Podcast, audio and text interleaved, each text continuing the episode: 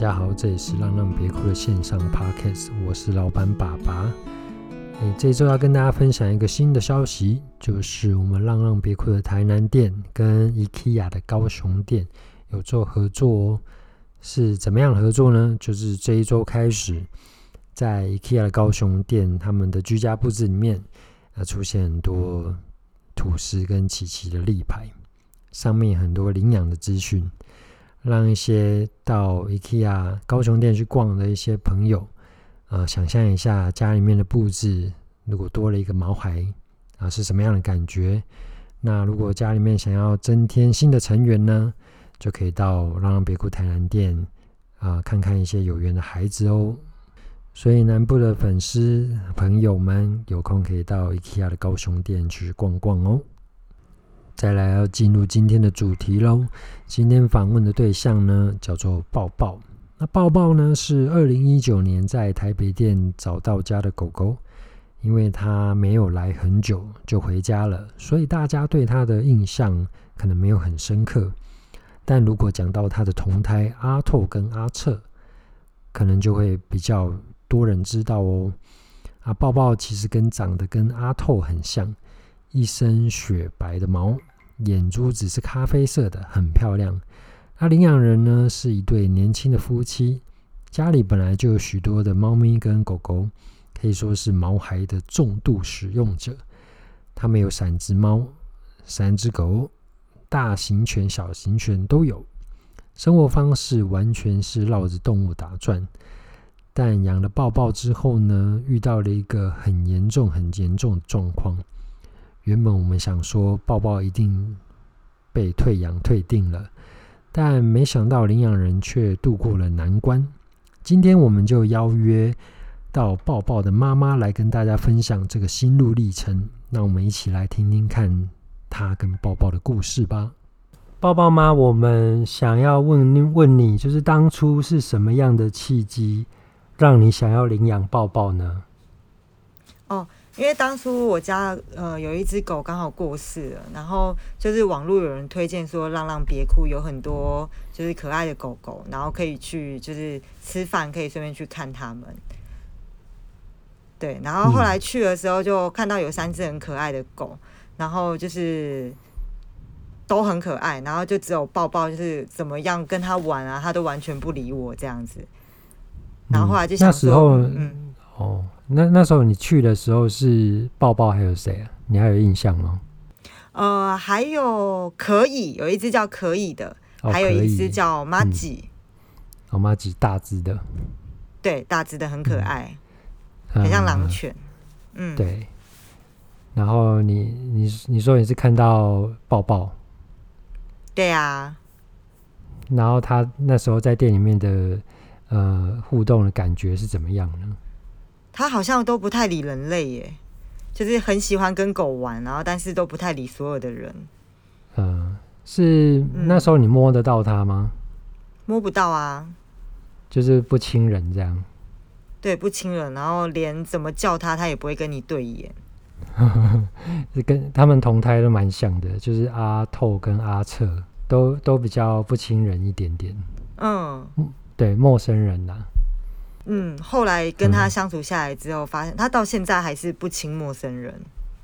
嗯嗯嗯，所以你们现在呃那时候，因为你第一次去看他嘛，所以你发现他不理你的时候，嗯、有有想说要该怎么办吗？那想说不理你，为什么要想要？我就 想要征服他，就想要把他带回家征服他，让他眼里只有我。嗯嗯。当初是想要这样吗？对呀、啊。那老公呢？就是抱抱爸当下的感觉呢？当下哦，他其实没什么意见，只是觉得他其实蛮喜欢妈吉的。他蛮喜欢麻吉的，但是嗯，麻吉很可爱，又很亲人，又感觉很稳定。嗯嗯，但是其实麻吉是一只很胆小的狗。就是他。可是当初另外，嗯，我知道啊。可是另外两只小狗都会乖乖的跟在他后面，这样感觉好像有他照就一切都没问题。就后来发现它是一个很胆小的狗。哦，就是，对啊，它就是呃，会因为一些小，因为一些声音，然后会非常的敏感，比如说货车呃开门的声音，然后他就会自己吓到。嗯，他是一个没有办法。其实抱抱也是哎、欸，哦，真的哦，对啊，他是正常哦。这个后面可以聊一下，哎，其实现在也可以聊啊，就是啊，没有，我们后面再聊好了，因为后来好像是 遇到问题之后有找。老师帮你找老师去嘛，对不对？对啊，对啊，那时候遇到蛮大的问题。对，没关系。那我们就直接可以问说，就是因为当初你就想要征服他嘛，那领养回家之后有遇到什么困难吗？因为知道包包家有一只啊、呃，原本还有一只老狗跟猫咪，呃，一只小马尔济斯十三岁的。对，刚开始他们相处的时候。呃，在我们人视线范围当中，就是都各玩各的，所以其实觉得相处都还蛮融洽的。嗯。然后那时候花很多时间，我会带他们出去玩啊，也没有看到有什么的问题，就觉得好像一切都可以很好这样子。嗯嗯，对，就是他们两只虽然年轻，跟在人的视线范围，对，都很好，嗯，都很 OK。嗯，然后。呃，后来是有发生什么样的状况吗？嗯，嗯，就是有一次呢，回到家发现我家的那只小马尔济斯，就是全身都是血，嗯、然后已经奄奄一息的躺在路中间。啊、对，然后当然那时候就是赶快急救送急诊，然后发现它脖子上就很像被猎物撕咬。然后非常非常深的伤口，那个应该是比中指还要深的伤口。对。然后那个是从鬼门关救回来的。嗯。然后才发现，就是包包在我们不在的时候，好像把它当玩具的撕咬它。嗯嗯。那时候是呃，你们不在，这是第一次发生的时候。第一次发生，嗯、就是你们不在家的时候啊、呃，因为没有发生过，所以也不知道会有这样的状况。对，从来没有。然后、嗯、那一次是真的蛮可怕，因为打开门就是整个家都是血这样子。嗯嗯，了解。对。然后你们也是第一次领养米克斯。对，因为其实我的、嗯、我我我有养了三只狗，都是领养的，然后也是从中年接手的，嗯、都没有这方面的问题。那其实他们大小只也差蛮多，我甚至有养过就是哈士奇，然后跟我当初就是。嗯的那一只马尔济斯都一起养在一起，都没有什么问题。嗯嗯，对。然后第一次养米克斯，就发现天啊，原来就是就是不一样这样子。对，米克斯就是嗯、呃，真的是一个惊喜包，因为不知道他原本的原本的呃爸爸妈妈是什么样子，然后刚出生的环境到底是怎么样。嗯，而且其实他除了这个，嗯，嗯，除了这个问题以外。他刚开始接手的时候，其实他没有办法走在一般的路上，不管是嗯呃人烟很少的，或者是甚至不要说是逛街的地方，很可怕。他只要看到对象有人或是有车，嗯、他是完全没办法前进的。嗯嗯，就是就是非常害怕。嗯呃，非其实非常敏感的一只一一个狗狗嘛，因为其实我观察他们同观察他们同胎。呃，阿透跟阿彻其实一开始都有这个问题，嗯、然后后来阿策反而比较好一点，就是他出门都还比较 OK，但是阿透就是呃，如果是他是自己出门的话，好像会有这种状况。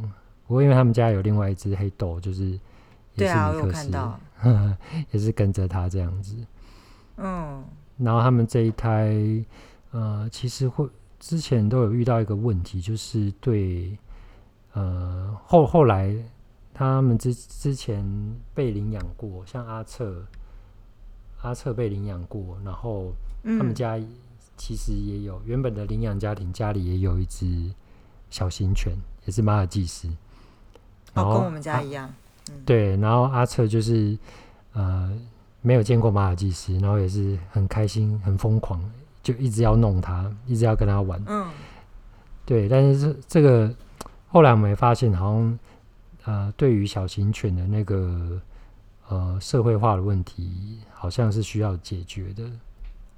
后来后来我们发现他们这一胎有这个问题啊，对，但是一一呃没有人会去想到，哎、欸，原来他们对于小型犬这么执着，在在这个上面就是互动上面，他没有办法去拿捏，因为毕竟他们从小可能都是跟米克斯一起生活长大这样子，所以才才想说，哎、欸，啊，原来他们在啊、社会化的过程中这一部分也是蛮重要的。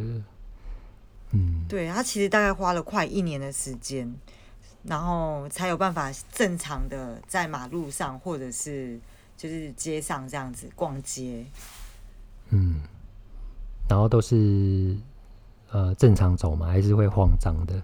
现在已经不会了。刚开始前一年都会，尾巴都夹很紧，然后一点风吹草动，嗯、或者是有路人路过，他们都会往后逃这样子。嗯嗯。然后现在都尾巴翘高高的啦，现在已经没有这个问题了。现在对啊，就看常常看你们分享那个 IG，就是到处去玩，很开心这样。对，那个时候其实有刻意的，其实几乎每周吧。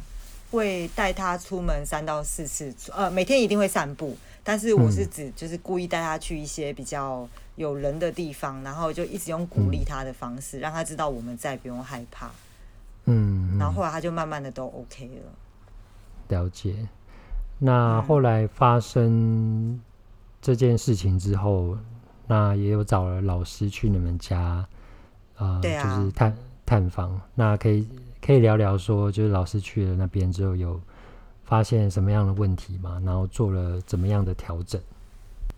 因为那时候遇到，其实有点吓到，就是怎么会发生这么可怕的事情？然后有跟你们咨询，你们就请了一个专业的老师到我家，然后他就是、嗯、呃有花一些时间观察抱抱的行为，他发现他呃的个性会比较偏向，会属于那种猎手性的，看到小型动物它会。不自觉的会开关打开，他控制不了自己，想要去跟他们玩，甚至猎捕他们。然后等到他发现他自己错的时候，好像已经来不及了这样子。然后其实我家还有四只猫，然后那时候他有建议我们，其实要把一些居家空间做改善，就是一定要可能就是一些家具啊，会要有一些隐蔽性，让猫咪真的发生什么事情的时候可以跳高，甚至是就是有一个安全区域是抱抱进不去的。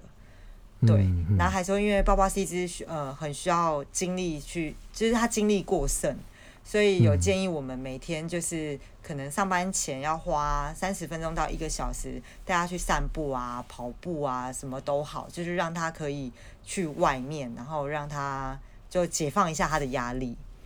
然后其实是真的蛮有用，但是也是花了蛮长一段时间啦。啊，对，还有他那时候有推荐我们带一个有点像舒压的项圈。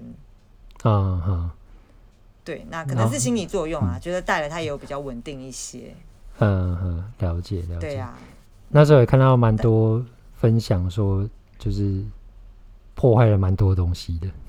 哦，对，呃，我家的家具真的就是换了一轮，遥控器已经咬了六七只吧，然后什么吸呃吸尘器啊、吹风机啊，能咬的它都咬了。嗯、但后来学会，其实我觉得他们就是小朋友。那其实养了他们，我们就是要把东西收好，不想要被破坏的东西，就是都收纳好。嗯，所以我家现在收纳空间反而变得很好，就都很整齐这样子。对啊，也是一个好事啦。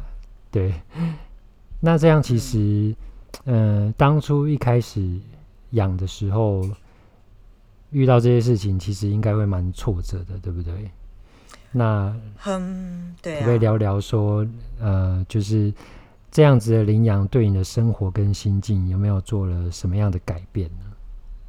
嗯，应该是说，呃，其实咬马尔济斯那个还有后续，就是第二次，就是真的是遗憾的事就发生了。其实那时候他攻击的时候，我们就知道要把他们隔开，所以出门的时候，我们会把那一只马尔老马尔把它饲养在房间里面，我们门会关好。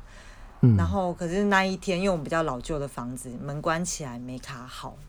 嗯。然后，因为我后来其实家里有装监视器，然后当我上班到休息时间的时候，打开监视器的时候，我已经看到我家狗已经全身是血躺在路中间，我就赶快赶回来，就发现其实我们门没关好，然后包包刚好可能不知道是我家狗出来还是包包进来了，就是这次攻击也蛮严重的，最后就不幸的过世。那其实我有想过，那时候我。心里其实很挣扎，就觉得说怎么会养了一只狗来把我家养了十几年狗攻击到死掉这样子？但是后来仔细想想，其实我觉得很多都是人为的疏失。呃，如果当初有做好功课，那可能就是不会有攻击事件。那可能我们出门前再多一道巡视的手，就是动作，把门确实的关好，这件事情也不会发生。因为抱抱就是还小，他就是小孩子。所以也花一段时间去调试，就发现其实应该是我们人要更加的注意，就是这些事情都是可以不用发生，因为他也不懂啊。嗯，对啊，对，了解，对啊，因为其实呃这边就会想跟大家聊一下说，呃，因为毕竟流浪动物大多数都是米克斯，然后但是米克斯它就是一个呃，因为它都。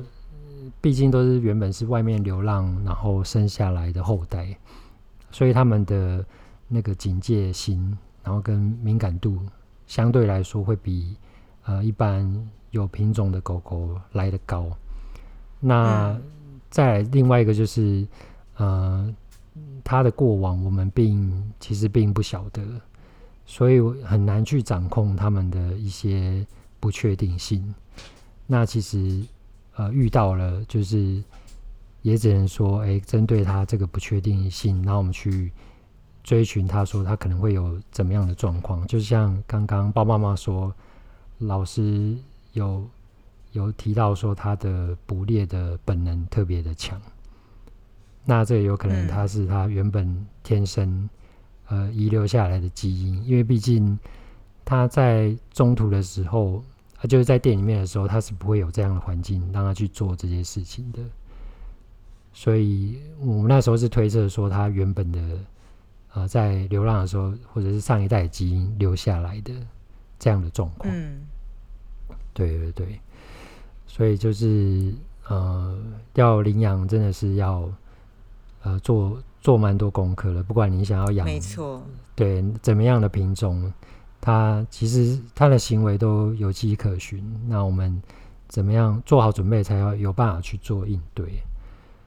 对，所以对啊，其实我们 其实其实也看到抱抱，就是在你们生活当中，其实也变得非常的丰富啊。就是刚刚有讲，就是每哎每个礼拜都会常常带他出去玩啊。对啊，就是我们的女儿啊，就是。真的还蛮幸福开心的，就是度过之后，然后心境其实现在也都蛮 OK 的，所以其实最后也、嗯、呃想要问问抱抱妈说有没有什么话想要对呃准备领养的人说吗？嗯，我觉得啦，就是狗狗有很多问题呀、啊，其实可能他们乱咬也是。或许是因为无聊，或许是磨牙，或许是因为我们家真的是没有收好。他们有很多的问题，其实都是有解决方法的。然后不能因为就是它乱咬，或者是攻击，或者是什么，你没有去了解它，然后你就会选择说：“哦，我不要它了。”或者它就是一只坏狗。其实如果花一点时间去了解，或者是调试我们的心态，然后去寻求方法解决它。就会像包包这样，我觉得他现在就是我心中一百分的狗啊，嗯、所以很多的行为是可以改善的，只要你愿意花点时间。然后我就一直很相信一句话，就是没有教不会的狗，只有不会教的主人。嗯、那当狗狗有问题的时候，我们就是可以好好的想办法去去解决啦，而不是说它就是要把它丢掉或干嘛的。嗯、对啊，所以我觉得除了做足功课以外，嗯，像我们领养的时候，他们一定是幼犬嘛，就把它想成人类，人类的小婴儿，他们哪懂得什么是非对错？当然就是我们给他什么，他就是学会什么啊。所以我觉得多给他一点耐心啦，他们都是每一只都是很棒的。对，因为像其实刚刚包妈妈有讲，抱抱也经过了呃快要一年的时间，他才可以好好的在路上享受散步的感觉。所以真的是每只狗的状况不一样，但是就是需要时间，然后跟耐心去教导跟引导他们，才会对耐心很重要。对，真真的是耐心很重要，就是真的是跟养小孩一样啊，因为我。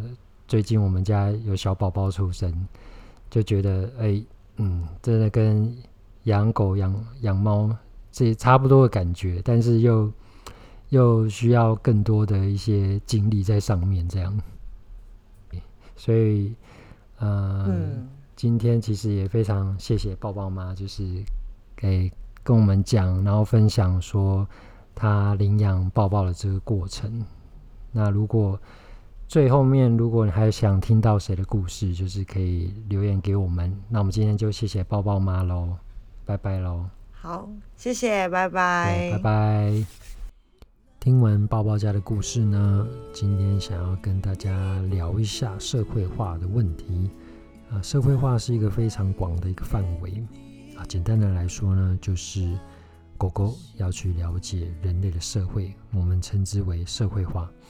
然后，人类的社会呢，其实相当的复杂，有大大小小不同的声音，啊，不同的空间，不同的气味，包含呃不同的人种啊，大人、小孩、老人等等，啊，各种不一样的车子，不一样的道路，然后不一样的建筑物，其实这些对狗狗来说都是一种挑战。那主人的责任呢，就是帮助狗狗去认识。这些环境、这些东西，然后让它可以共存、一起生活，我们称之为狗狗的社会化。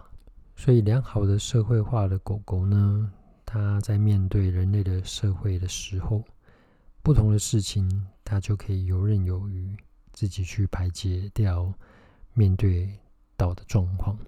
那如果社会化不好的狗狗呢？面对到不同种的人类社会的状况，它就会没有办法排解，会导致它在这个生活当中压力会非常的大哦。如何帮忙狗狗解压跟身心平衡，以及学习，主人占有很重要的角色哦。好了，最后如果你喜欢我们的 Podcast，记得分享给你的亲朋好友听。或者是到 Apple Podcast 上面留五星好评给我们，留言给我们，我们都会看哦。那也可以到店里面来坐坐，也是一种支持我们的方式。浪浪别哭，邀请你们来陪浪浪等价，拜拜喽，再见。